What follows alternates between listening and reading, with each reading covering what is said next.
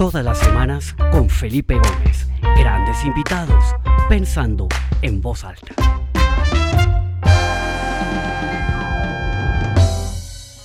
Bueno, bienvenidos a todos los que se comienzan a conectar. Eh, una de la tarde, hora del este, 12 del día, hora de Bogotá, México, Lima, 7 de la noche, hora de Madrid. Veo gente que se conecta de todas partes. Bienvenidos a esta nueva edición del programa Pensando en Voz Alta. De verdad que es un placer tenerlos acá de nuevo, como todas las semanas. Eh, un espacio corto, sin libreto, sin planeación, donde invito a alguien de alguna parte del mundo para que nos cuente un poco de su mirada, de lo que está pasando, de su área de experticia, de cómo ha vivido este año de pandemia. Y hoy tengo un invitado realmente espectacular, Juan Pablo Córdoba, presidente de la Bolsa de Valores de Colombia, una de las bolsas de valores más importantes de América Latina. Eh, creo que es muy interesante conocer su punto de vista, un poco cómo ha sido el comportamiento de los mercados este último año, pero sobre todo las innovaciones que han surgido en este periodo eh, y una visión de cómo una institución como la Bolsa de Valores de Colombia puede aportar ante los desafíos de la recuperación económica y de los retos sociales que está viviendo un país como Colombia. Entonces, Juan Pablo, bienvenido a Pensando en Voz Alta, esta es tu casa, qué placer tenerte acá con nosotros hoy. Hola Felipe, no, muchísimas gracias por la invitación y la verdad un gusto estar aquí y ojalá eh, sea provechoso este rato que vamos a estar conversando. Seguro que sí. Pues Juan Pablo, siempre comenzamos, eh, antes de entrar en materia, eh, le pregunto a los invitados un poco cuál ha sido como su, su gran aprendizaje o sus grandes dos aprendizajes de este año de pandemia, ¿no? Tú estás en, en Colombia, un poco cómo lo has vivido y qué puedes como recoger y compartir con la audiencia de que son esos, ¿no? Ese, ese gran mensaje que te deja este desafío que nos ha puesto esta, esta, esta pandemia global. Eh, si quieres, comencemos por ahí. Bueno, no, perfecto, Felipe. Yo creo que el, gran aprendizaje que hemos tenido, creo que todos, es que pues, la vida no deja de sorprenderlos, de sorprendernos y que tenemos la obligación de aprender nuevas cosas todo el tiempo. Eh, digamos, el ejemplo nuestro en la bolsa es que llevábamos hablando del trabajo remoto varios años y teníamos el paradigma de que eso era muy difícil, de que eso no se podía, de que iba a ser muy costoso, que era difícil coordinar a los equipos. Y cuando llegó la pandemia, nos fuimos 100% remoto en una semana. Mm. Entonces, la verdad, lo que vimos ahí es que los, los paradigmas y, la, y las eh, talanqueras eran mentales y que realmente, pues con el compromiso del equipo de tecnología que logró en muy, o sea, muy rápidamente poner a todo el mundo a trabajar desde la casa, eh, lo logramos. Y, la verdad estamos sorprendidos eh, de lo que se logró. Llevamos pues año y largo ya operando 100% remoto. todas las personas de la organización, somos más de 500 personas en la organización, están trabajando desde sus casas o desde donde eh, los coja, digamos, la pandemia, eh, pero la compañía no ha parado, no, no, no, hemos parado, los productos siguen saliendo, eh, estamos, seguimos operando, seguimos sacando nuevos productos, seguimos innovando y sí se puede. Entonces ahí hubo un aprendizaje muy importante y eso nos anima es a hacer más cosas. yo creo que esa es como parte de la conversación ahorita sobre lo que está pasando en Colombia y cómo podemos hacer más. Espectacular. Juan Pablo, y uno vio, pues cuando comenzó la pandemia, eh, digamos, mirando las bolsas de valores globales más importantes del mundo, tuvieron una, gran caída, ¿no? Como en marzo, abril del año pasado. Pero luego uno mira la radiografía desde ese punto bajo hasta hoy y en la mayoría de los índices ha habido una recuperación realmente impresionante. Eh, ¿Cuál es tu visión frente a ese fenómeno? Y te pregunto si en América Latina y específicamente en Colombia el comportamiento del mercado accionario fue similar al global. ¿Qué pasó ahí este año en, el mercado de valores?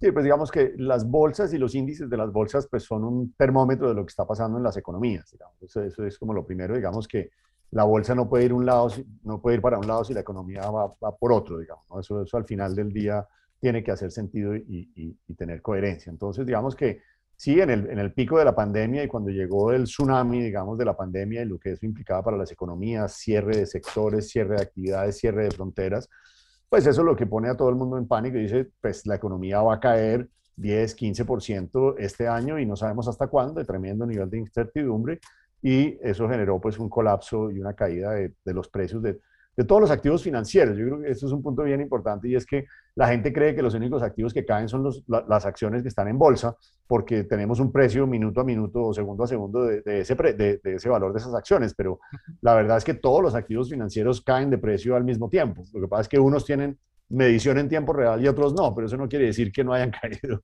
que no hayan caído de precio. Y aquí damos el ejemplo de pues, cuánto vale un local comercial, eh, un, local en un centro comercial, o cuánto vale un apartamento, o cuánto vale un metro cuadrado de oficina hoy.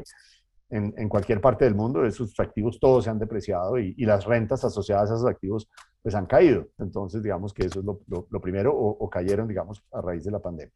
Ahora, lo que sucedió a final de año también es que eh, se vio también que en la pandemia había ganadores y perdedores. En primer lugar, las compañías de tecnología o que sabían utilizar la tecnología eh, de manera muy eficiente y muy eficaz en este momento, eh, en este momento de, la coyuntura de la pandemia, pues se vieron que al contrario, en vez de caer y de, perder negocios, lo que estaban era ganando espacio y ganando, ganando oportunidades de negocio y que eso iba a, iba a cambiar para siempre en, en muchas maneras de comportamiento de las personas y eso hace que esas empresas muy volcadas a la tecnología hayan empezado a liderar, digamos, la recuperación de los precios de los activos, ¿cierto? Entonces eso fue lo primero que vimos compañías de tecnología o altamente dependientes de tecnología o farmacéuticas, obviamente, eh, iniciando ese proceso de recuperación. Y posteriormente, en la medida que las economías han avanzado en el proceso de vacunación, eh, pues empieza a haber la posibilidad ya de una recuperación económica. En Estados Unidos estamos hablando de crecimientos de más del 6 o 7% para este año. O sea, es un crecimiento que es loco para un país, pues, digamos, desarrollado, la, la economía más grande del mundo, 6-7% es una cifra que, que, nos cuesta trabajo entender, pero esa es la magnitud del impacto que tiene la reapertura de las economías gracias a la vacunación y el aprendizaje de eso es eh, la mejor política económica que hay en este momento es vacunar, vacunar y vacunar. Totalmente, totalmente.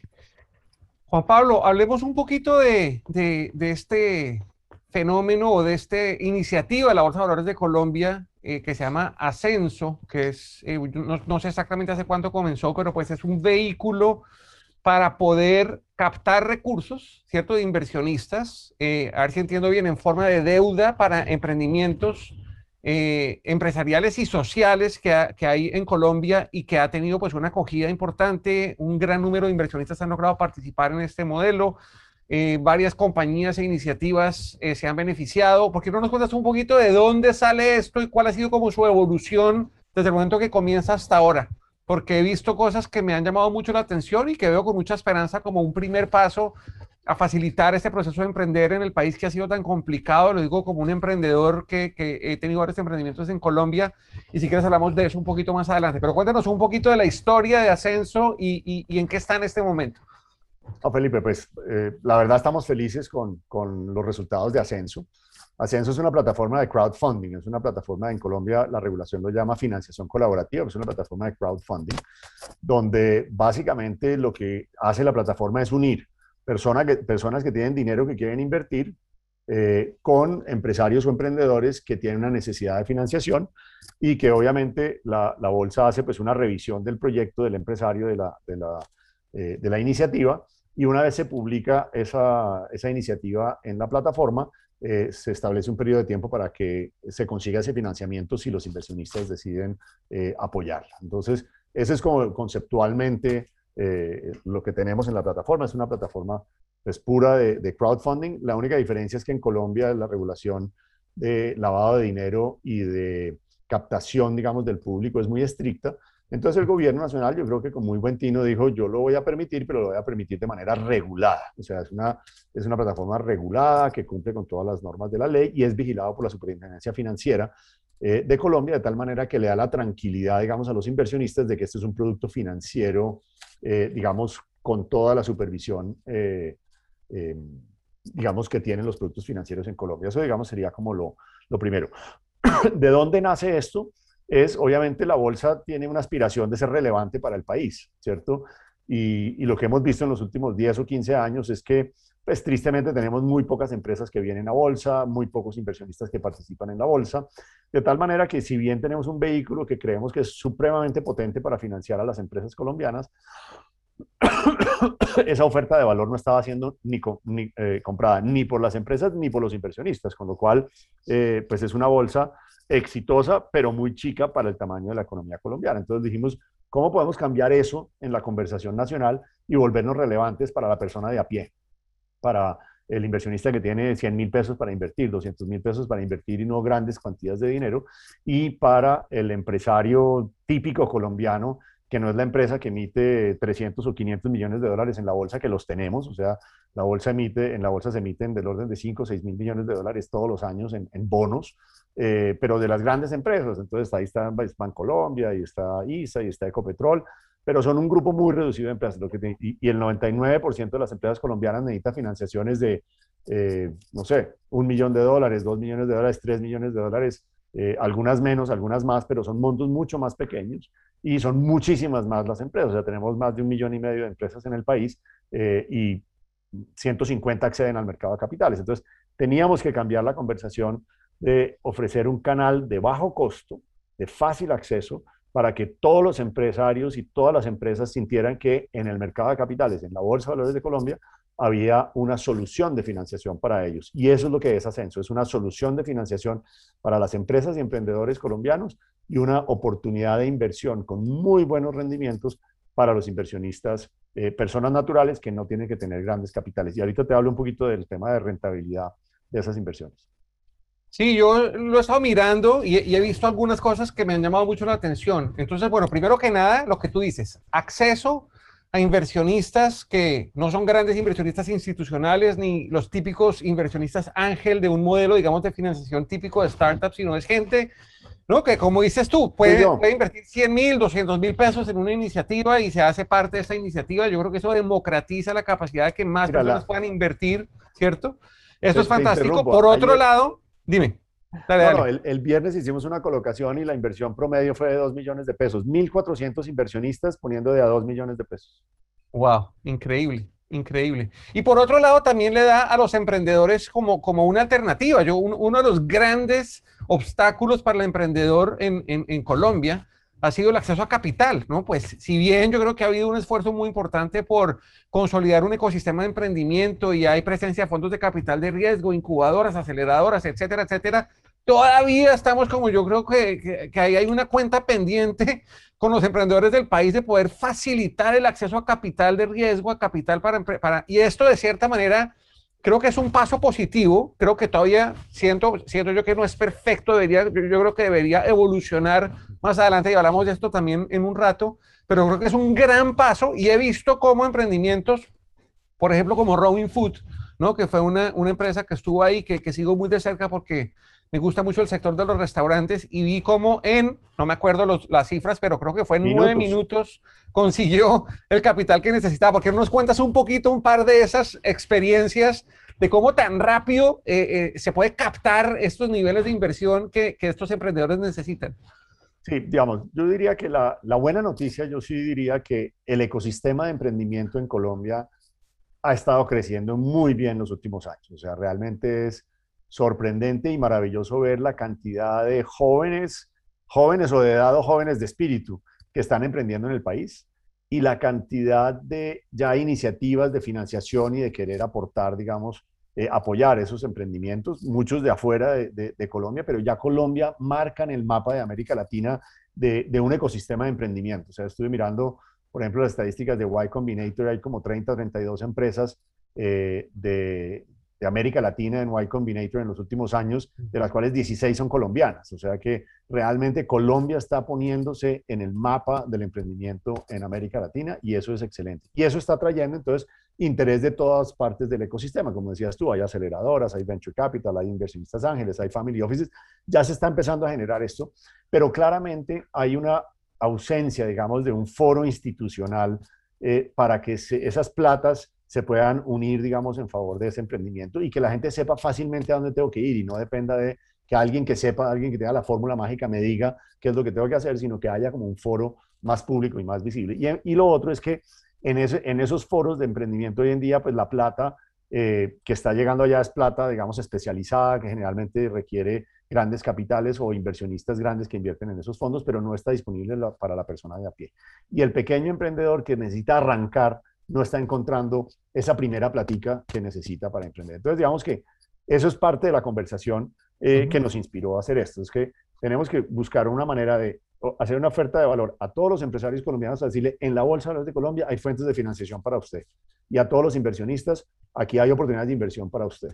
Y en este mundo del emprendimiento, ¿cómo podemos ayudar a construir algo que sea visible e institucional y que permita que los dineros fluyan hacia el emprendimiento y a la aceleración y el crecimiento de las empresas colombianas. Entonces, esa es como la conversación y yo creo que está sucediendo, está sucediendo en Colombia. Nosotros arrancamos con deuda, porque dijimos es más fácil, eh, digamos, explicarle a la gente cómo funciona esto nuevo, que es 100% digital, que es algo que no hemos mencionado. Tú te vinculas 100% eh, eh, digital a, la plataforma, o sea, con en un celular eh, tú entras a la, plataforma, llenas la, información básica eh, y te vinculas y puedes transferir el dinero por PSE, que es el mecanismo más usado pues, para transferir dinero eh, a la plataforma. Entonces arrancamos con deuda, que era una manera como más sencilla, porque pues, la deuda tiene un vencimiento y tiene unos intereses, la gente sabe cuál es su rentabilidad, y eso es una conversación que es más fácil de tener. Y además hemos tenido el apoyo del gobierno, que hay que reconocerlo, el gobierno nacional nos ha apoyado a través de las garantías del Fondo Nacional de Garantías. Entonces, todas las emisiones de deuda que salen de las empresas o emprendedores colombianos en ascenso tienen una garantía o del 50%, del 80%, inclusive hay algunas que tienen hasta el 90% de garantía del Fondo Nacional de Garantía. O sea, eso también le da confianza y tranquilidad al inversionista. Tengo una, pregunta ahí, Juan Pablo. Tú dices que arrancan con deuda. ¿Hay algún plan para que eso evolucione a unos mecanismos alternativos por equity, en donde el inversionista, en vez de tener una deuda que le da al emprendedor, queda con un porcentaje de la compañía? Eh, ¿Hay algo que en la regulación que esté eh, prohibiendo esto en este momento o es simplemente que, eh, mejor dicho, ¿qué va a pasar con eso? ¿Siempre va a ser deuda o va a haber posibilidad también de invertir literalmente en equity de la compañía? No, eh, digamos, el siguiente paso de equity, es, ofrecer, ofrecer la posibilidad de ser accionista, pero eso tiene sus matices. Lo que quiero insistir es que decidimos arrancar por deuda para generar, digamos, la credibilidad y la confianza en el mecanismo. Creo que estamos ya consolidando esa confianza, ese mecanismo. Yo creo que ya demostramos que sí funciona y muy importante, que sí hay interés, que sí hay interés de los inversionistas y que sí hay interés de las empresas. Entonces, la siguiente conversación, eh, porque muchas de estas personas que están en el ecosistema de emprendimiento, pues se han acercado a nosotros y nos han dicho, mire, buenísimo la idea, buenísimo la plataforma, pero yo lo que necesito es equity porque yo no puedo tomar deudas. Yo tomo deudas, yo no tengo como decirle a los inversionistas que les voy a devolver la plata. Con seguridad yo creo en mi proyecto y se las voy a devolver con creces, pero en un periodo incierto y con una rentabilidad incierta. Entonces, los emprendedores necesitan una ventana de equity y eso es lo que queremos hacer. O sea, ya la regulación no lo permite, ya nuestro reglamento nos lo aprobó la Superintendencia Financiera. Estamos en el proceso de implementar, eh, esperamos en el segundo semestre del año, el, digamos, el, el segmento de capital.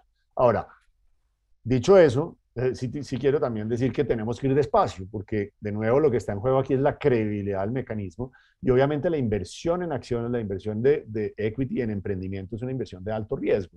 Entonces, pues tampoco queremos que gente que no entienda lo que está invirtiendo y que como puede invertir 100 mil o 200 mil pesos, lo haga de una manera, eh, digamos, sin hacer los debidos... Eh, o sin tener verdadero entendimiento en qué está invirtiendo y que después se nos devuelva y se pierda la credibilidad en el mecanismo para los emprendedores del futuro. Entonces, queremos hacerlo con calma, pero ya en el segundo semestre de este año aspiramos a tener la primera o primeras dos campañas de, levantamiento de capital a través de la plataforma. De nuevo, 100% digital, te vinculas digital, pasas tu plata por PSE y tú escoges aquí. Otro de las premisas de la plataforma es, estamos empoderando al inversionista y al empresario. El que dice, cuánto financia, a qué plazo y a qué tasa es el empresario, no somos nosotros. Y el que decide cuánto invertir y en qué invierte es el inversionista. Y estamos teniendo rentabilidades en deuda en promedio del orden del 10,5% eh, anual, que es pues cuatro o cinco veces lo que te ofrece una cuenta de ahorros o un CDT. Espectacular. Y también mirando un poco hacia adelante, interesante esa transición de deuda a, equity. Otra pregunta que yo tenía, o otra duda es, yo creo que la regulación como tú bien lo dices, que lo, ves como un acierto del gobierno que reguló eh, esta, esta figura de, crowdfunding o de financiamiento colectivo, como lo llamaste al principio, eh, pues queda como en manos, creo que, según entiendo bien, los únicos que pueden hacer esto son la Bolsa de Valores de Colombia y los bancos, ¿no? Grandes instituciones.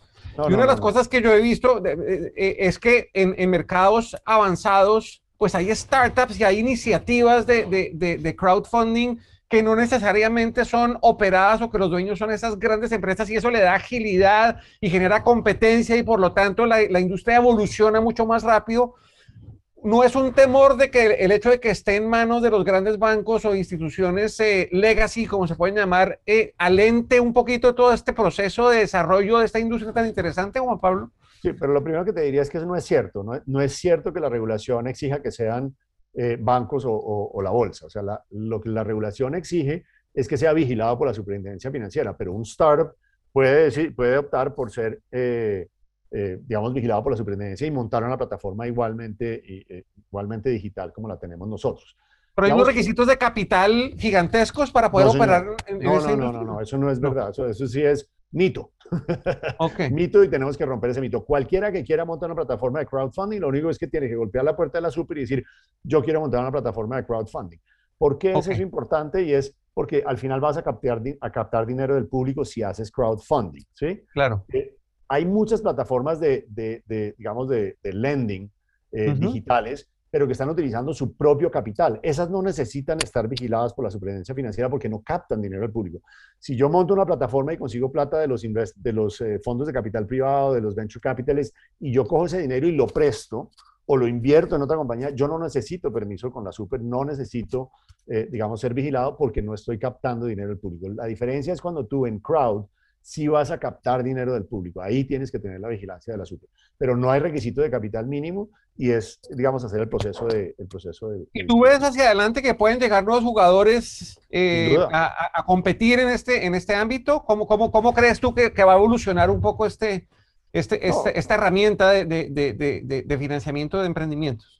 Claro que sí, yo creo que en el mundo de hoy lo que estamos aprendiendo es que lo que más genera valor son ecosistemas, ¿cierto? Que, que, construyamos un ecosistema, o sea, yo creo que ya nadie quiere ser el único, el único que hace una cosa u otra, sino queremos ser parte de un ecosistema, parte de una conversación, entonces pues bienvenido que vengan otras plataformas. De hecho, sé que hay, en, eh, la superintendencia en Colombia además ha avanzado muchísimo en, flexibilizarse, en, estar muy en la onda de este tema de los fintechs, eh, y tiene una cosa que se llama el, eh, la arenera, el sandbox, que es donde ensayan nuevos modelos de negocio y nuevos negocios y nuevos modelos regulatorios, donde le dicen, mire, con esta camisa regulatoria usted no cabe, pero no importa. En el sandbox yo le abro para que usted lo, monte y eh, estamos cerquita a usted y lo vamos a tener. Yo sé que en el sandbox hay dos iniciativas de, parecidas de crowdfunding con diferentes objetivos de tamaño, sectores, etcétera, porque, por ejemplo, uno de los temas en Colombia es financiar proyectos de construcción. Hay mucho apetito de financiar eh, construcción, entonces sé que hay una plataforma que quiere hacer eso o que quieren hacer microcréditos, montos más pequeños de crédito, en fin. Bienvenido que, enriquezcamos el, ecosistema y que haya más plataformas para hacerlo. Ahora, sí es cierto que tienes tu razón en que los países han escogido como dos caminos, o el camino regulado o no regulado.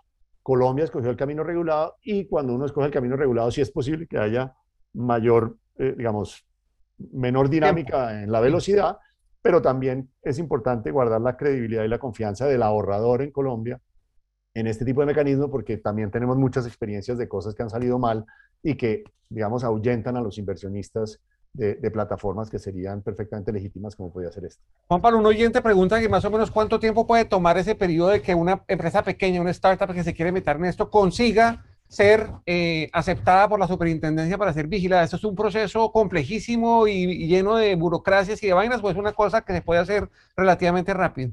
No, yo te diría que ahí hay mucho mito eh, y, pues depende mucho de, de qué tan uno, es más un tema como del, del, esquema mental del emprendedor. Obviamente el, emprendedor no quiere tener eh, limitaciones de nada, no quiere tener no quiere meterse en una caja, etcétera. Entonces, eso sí puede ir en contra, digamos, de la mentalidad del, emprendedor. Pero si tú dices, yo voy a tener acceso a captación del público, que en principio es una fuente de financiación ilimitada, pues tengo que hacer algún tipo de sacrificio. El sacrificio es dejarme regular. Una vez tú haces ese cambio de chip mental, honestamente cumplir la regulación es relativamente fácil. Digamos, nosotros lo hacemos todos los días y no es algo que sea pues del otro mundo y al contrario la puerta que te están abriendo en credibilidad, confianza y seguridad es enorme y el acceso que te da a recursos ilimitados es enorme. Juan Pablo, nos quedan pocos minutos, el tiempo vuela acá y yo, y yo no quisiera que se terminara el programa sin que hablemos un poquito de la compleja coyuntura social que se está viviendo en Colombia y un poquito cómo mecanismos como este pueden ser parte de la solución y otros, y otros mecanismos, eh, digamos, generados por una institución como la Bolsa de Valores de Colombia. Entonces, ¿tú cómo ves? Y estábamos hablando antes de salir al aire un poco de, que, de, que, lo que hay que hacer ante esta situación es, simplemente comprometernos a hacer más, ¿no? Eh, ¿Cómo ves tú un poquito el rol que puede jugar una institución como la Bolsa de Valores de Colombia para eh, generar más oportunidades, para, eh, no sé, cerrar ese gap tan, tan marcado que hay en, en, países como el nuestro y poder no sé, como, como avanzar hacia un futuro un poco más promisorio y, esperanzador de lo que estamos viendo en estos días tan complejos? Mira, volvamos, volvemos a la primera pregunta. Digamos que, ¿cuáles son los aprendizajes? Los aprendizajes es que realmente el mundo digital nos acerca y nos permite acercarnos de una manera costo eficiente a cualquier persona en la sociedad. Entonces, eh, una de las cosas que ya teníamos, digamos, previstas eh, antes de la pandemia es cómo acercamos el mercado de capitales a través de canales digitales a todos los ciudadanos en Colombia. ¿Qué sucedió en la pandemia? Que hemos decidido acelerar ese proceso. Entonces, lo que queremos es que todas las opciones que hay para un inversionista grande estén disponibles a través del celular para todos los colombianos a través de, eh, de, la bolsa y las plataformas de la bolsa. O sea, todo el mercado de capitales en tu celular. Y eso lo que le permite a la gente es realmente sentir que puede acceder a los vehículos de ahorro de los que tradicionalmente han accedido allí sea, cuando yo llegué a la bolsa, yo decía, oiga, aquí hay un montón de productos financieros que nadie conoce, oportunidades de inversión que, que a la gente no se la ofrecen. Y si las ponemos disponibles disponible en un celular donde la gente no tenga que preguntarle a un experto, pagarle una comisión a un experto, o simplemente se muera de miedo o no sepa a quién preguntarle, pues yo creo que hemos avanzado, avanzado muchísimo. El otro, el otro mensaje importante es, y lo dijimos desde mayo del año pasado, el mercado de capitales puede ser parte de la solución y debe ser parte de la solución para las empresas colombianas. ¿Por qué? En el mercado de capitales estamos acostumbrados a financiar empresas a largo plazo. No es el crédito de tesorería que a los tres meses empiezas a, pagar capital e intereses y entonces la caja, la caja que mm. está bien ahorcada en medio de la pandemia, donde no sabes si vas a poder abrir o no abrir en el próximo trimestre, eh, si vas a tener clientes o no en el, próximo, en el próximo mes, pues ese tipo de créditos ahorcan y ahogan a las empresas. En el mercado de capitales se financian precisamente las empresas a largo plazo. Entonces, traer a esas empresas que hoy todas prácticamente están, digamos, ahogadas por liquidez al mercado de capitales es la manera de ayudar a las empresas, darles el oxígeno de caja para poder eh, recuperarse y, volver a, a, retomar su actividad. Lo hemos dicho, pero lo estamos haciendo. Entonces dijimos, señor gobierno, ayúdenos con un programa de garantías para emisiones de bonos en el mercado de capitales. Y así traemos empresas que tradicionalmente no vienen al mercado de capitales, pero que lo puedan hacer. Ya eh, el Fondo Nacional de Garantías aprobó la iniciativa, ya se aprobaron varias empresas y ya tenemos tres que están en proceso de emisión de, emisión de bonos a tres o cinco años en el mercado de capitales que les da ese alivio. Y a través de Ascenso, pues lo mismo, en deuda, bajando al nivel de las pymes, también con garantía del Fondo Nacional de Garantías podemos ofrecerle eh, a las empresas esta, esta, alternativa. Claro que todavía no tenemos la escala, o sea, no podemos, o sea, no tenemos la capacidad de hacer 10.000 empresas, llevarlas a financiación, pero sí hay hoy una alternativa que si la gente hace bien la tarea, lo puede, lo puede encontrar en el mercado de capital. Entonces, sí creo que hay alternativas. Eh, la bolsa y el mercado de capitales podemos ser parte de la solución. Estamos trabajando duro para ser parte de la solución. Estamos trabajando también con la FDN para que haya fondos de deuda que hagan esto más masivamente, o sea, que le puedan llegar a más empresas más rápidamente. Eh, y como te decía ahorita, en Ascenso queremos lanzar el segundo semestre eh, equity, acciones para que los emprendedores colombianos en etapas más tempranas encuentren dinero para poder probar eh, su iniciativa de emprendimiento y que ojalá muchos colombianos los acompañen en ese proceso. Entonces, aquí lo que hay son oportunidades. Al final del día, eh, lo que queremos es que más colombianos participen y que en la medida que más colombianos y empresas participen, pues haya mejor dinámica empresarial, eh, mayor capacidad de generar empleo y obviamente mayor inversión en el país.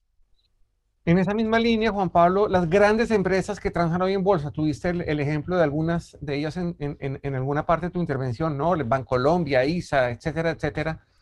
¿Qué, qué, qué, qué rol ves tú que deben jugar también en, esta, en este momento de transición? ¿no? Estas, las, el gran empresariado colombiano, yo he hablado con algunos presidentes de estas compañías y todos tienen como un nivel de conciencia de que, de que realmente, o sea, por supuesto, y como lo hablamos con Mauricio Cárdenas hace poco en estos micrófonos, hay, hay un componente de infiltración en todas estas manifestaciones que genera todo este ruido, pero también hay un gran descontento de la sociedad y de los jóvenes. ¿Qué rol tienen estas grandes empresas eh, para, para, para, aportar en este proceso de transformación del país? Bueno, mira, primero yo lo que veo es que las grandes empresas están súper comprometidas con el país y con la juventud y con lo que haya que hacer, digamos, en este momento lo has visto, digamos, en la reforma tributaria las grandes empresas han salido a decir nosotros ponemos la plata, digamos. O sea, no es que la podamos poner indefinidamente en estas cuantías y, y, porque sí, pero en esta coyuntura tan difícil nosotros estamos en mejor capacidad que el ciudadano promedio, con lo cual nosotros vamos a aportar. Entonces, lo primero es que están diciéndolo, nosotros aportamos. Segundo, yo creo que se ha generado una mayor conciencia de precisamente la, la problemática del empleo juvenil Y nosotros tenemos una iniciativa muy bonita que se llama Protalento, que me gustaría que me invitaras otra vez para echarte ese cuento, o que invites a Juan David Aristizábal, en nuestro, en, eh, que es nuestro socio y el, promotor realmente de, de, Protalento, para que lo invites, porque es un cuento muy chévere de llevar a los pelados desde el colegio al mercado laboral lo más rápido posible en industrias fintech, en industrias eh, de tecnología. Eh, la gente que tiene algo de formación en estos temas de tecnología los podemos acelerar y en periodos de 6, 12, 18 meses podemos ponerla a trabajar y con salarios que pueden estar eh, por encima de los 2 millones de pesos. Entonces, realmente ahí hay una oportunidad enorme. Yo creo que el sector empresarial colombiano, primero, entendió que tiene que acelerar su proceso de transformación digital y que necesitamos como país un contingente de personas jóvenes que les guste la tecnología, que les guste la programación, que les guste el desarrollo de software, que les guste la inteligencia artificial, porque el país necesita, estamos demandando este, este talento. Hay muchos jóvenes sin empleo y con ganas de trabajar y muchas empresas que necesitamos el talento joven que sepa estas cosas y no estamos logrando ese matrimonio. Entonces, yo veo a las empresas supremamente comprometidas con eso y vamos a fortalecer estas iniciativas. Esta iniciativa de Protalento es una, es pequeña, pero la queremos escalar y crecer porque creo que Colombia tiene una enorme oportunidad de convertirse en líder en la región en temas de tecnología eh, y, es una fuente de empleo maravillosa con muy buenos salarios para los jóvenes. O sea, el joven que quiera trabajar y que le guste la tecnología encuentra trabajo en Colombia y los salarios son mejores que los salarios del 80% de los trabajadores en el país. Absolutamente. Pónganle la firma. Totalmente. y por último, estamos con, con, con una noticia muy reciente de cómo las empresas colombianas quedaron calificadas muy bien en los temas de compromiso con el medio ambiente y la sostenibilidad en los índices, en los índices globales. Las grandes empresas colombianas están súper comprometidas con el medio ambiente y eso es algo también que los jóvenes quieren ver y que la, sociedad hoy quiere ver y lo que vemos es que hay mucho compromiso del empresariado colombiano en ese frente. Entonces, pues aquí lo que hay es con quién trabajar y, y como te digo, eh, en la industria de la tecnología y todo lo que es transformación digital, lo que tenemos es oportunidades para los jóvenes en este momento en Colombia. Eh, Juan Pablo, una última pregunta. Vemos, digamos, en, por ejemplo, en Ascenso, muy, interesante estas empresas que usan la tecnología, que han tenido una respuesta impresionante, que en pocos minutos logran captar los fondos que necesitan, etcétera. También hemos visto empresas, emprendedores sociales, ¿no? Como Catalina Escobar y la Juanfe, que también hacen una, un, un, un, un, fondeo a través de Ascenso y también en nueve minutos consiguen el dinero que necesitaban. O sea que eso también aplica a estos emprendimientos sociales que también ayudan a cerrar esas brechas y esos gaps. Eh, ¿esto, es un, ¿Esto es una herramienta para todo el mundo? O sea, ¿quiénes pueden realmente beneficiarse de una plataforma como Ascenso? Yo creo que con eso podemos redondear y terminar la conversación, Juan Pablo. Mira, de manera contundente te diría, esto es para todo el mundo como inversionista. Desde 200 mil pesos puedes abrir la cuenta en Ascenso. Una vez tienes los 200 mil pesos, puedes invertir desde 50 mil pesos. O sea, la, plata mínima para cubrir la comisión del banco, te decimos, van, invierte desde 200 mil, pero desde 200 mil pesos, cualquier persona sin experiencia, sin conocimiento, sin tener un PhD en finanzas, puede invertir en Ascenso. Es supremamente sencillo, es digital, es a pocos clics y la verdad, la respuesta que hemos tenido, hoy tenemos 4.700, un poco más de 4.700 inversionistas y ha sido eh, maravilloso. En la última campaña creció en 400 inversionistas eh, el número de inversionistas en la, en la plataforma. O sea que desde el punto de vista de los inversionistas es súper fácil y bienvenidos todos porque de verdad les estamos trayendo un producto que es bueno para, para, para, el inversionista y que es una mejor alternativa a las que está teniendo para ahorrar en este momento en el país. Desde el lado de los empresarios, yo te diría, también es para todos los empresarios pero quiero hacer un llamado de atención, porque mm, también hemos visto que mucho emprendedor, eh, digamos que tiene una, idea eh, y cree que por el hecho de tener una idea se merece que le den la plata. Entonces, pues eso no es como tan sencillo, ¿cierto? Yo tengo que tener un plan de negocios, tengo que mirar un estudio de mercado, tengo que tener unas proyecciones. O sea, si todo el empresario y emprendedor que tiene un plan de negocios bien montado, que convence a los inversionistas, pues tiene cabida. Si yo solo tengo una idea y digo, deme la plata, pues eso, eso es complicado. Pero, y sobre todo ahorita que vamos a entrar a equity, necesitamos es que estén bien formados, o sea, que la tesis, de, la tesis del proyecto esté, esté bien, bien probada, que lo tenga muy claro, quién es el mercado objetivo, cuáles son las proyecciones, cómo va a llegar allá, cuál es el equipo que tiene, o sea, que haya una cosa bien estructurada y en ese sentido te diría, todos los emprendedores y todos los empresarios caben, caben en ascenso. Pues espectacular. Realmente me parece que es un gran paso que da el país y liderado por la Bolsa de Valores de Colombia Eh, vamos a ver con entusiasmo hacia adelante cómo va creciendo esta base de inversionistas, cómo van llegando nuevos emprendimientos, buenas ideas con un buen plan de negocio para que sean financiadas por estos mecanismos. Ojalá que entren otros jugadores al mercado, que haya una dinámica competitiva que haga que esto se acelere y, se mueva muy rápido, porque creo que es, un, es, es, es maravilloso y, necesario para, para, para eh, satisfacer un poco todas estas eh, inquietudes y inconformidades que tienen tantas personas en el país. Juan Pablo, antes de hacerte el micrófono para que te despidas y tal vez tus reflexiones finales, simplemente agradecerte a ti inmensamente por tu generosidad con tu tiempo, eh, felicitarlos por todo lo que han logrado, y desearles muchos éxitos y a todos los que se conectaron, un poco más de 100 personas, de verdad, muchísimas gracias. Este espacio es para ustedes. Eh, todos los martes estamos acá, este es el episodio número 61, todos los episodios quedan grabados en el portal www.pensandoenvozalta.com. Este quedará subido esta tarde allí, si quieren volverlo a ver o compartirlo con personas que crean que les puedan interesar. De verdad, muchísimas gracias y los invito el próximo martes que tendré un invitado maravilloso, se llama Fernando García, quien desde Madrid eh, nos va a contar un poquito de toda esta eh, revolución de lo que se llama Edge Computing, ¿no? Que es como llevar, estaba todo el tema de servidores, luego está la nube y ahora llega una cosa nueva que se llama Edge Computing revolucionaria, súper interesante, que es eh, básicamente aprovechar toda la capacidad de procesamiento que hay en los celulares y en los computadores locales para también eh, ampliar esa capacidad de procesamiento y hacerla mucho más veloz. Un tema eh, que no es tan fácil de entender, pero creo que Fernando lo explica de una manera espectacular. Entonces, ahí les acabo de poner el link si se quieren registrar de una vez, igual queda en la página. Entonces, de verdad, muchísimas gracias a todos y Juan Pablo, te cedo el micrófono para que te despidas y, si quieres mandar algún mensaje final, este es el momento de hacerlo. Oh, Felipe, muchísimas gracias por la invitación y felicitaciones por el programa. Creo que de manera muy ágil mandas unos mensajes súper constructivos y, e interesantes y diversos, así que excelente estar aquí. Por ahí había una pregunta que preguntaba si había alguna limitación de sectores. No hay ninguna limitación de sectores en ascenso, así que cualquier empresa en cualquier sector puede, eh, puede clasificar. Y pues la invitación a, a, que nos acompañen como inversionistas, que lo miren www.ascenso.com. Ascenso se escribe con un 2, es A2 Censo.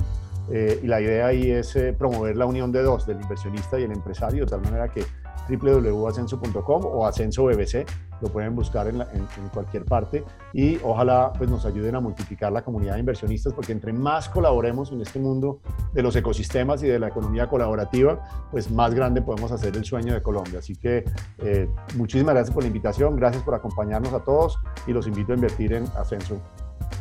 Excelente. Pues nos vemos la semana entrante. Muchas gracias a todos y hasta pronto. Chao. chao.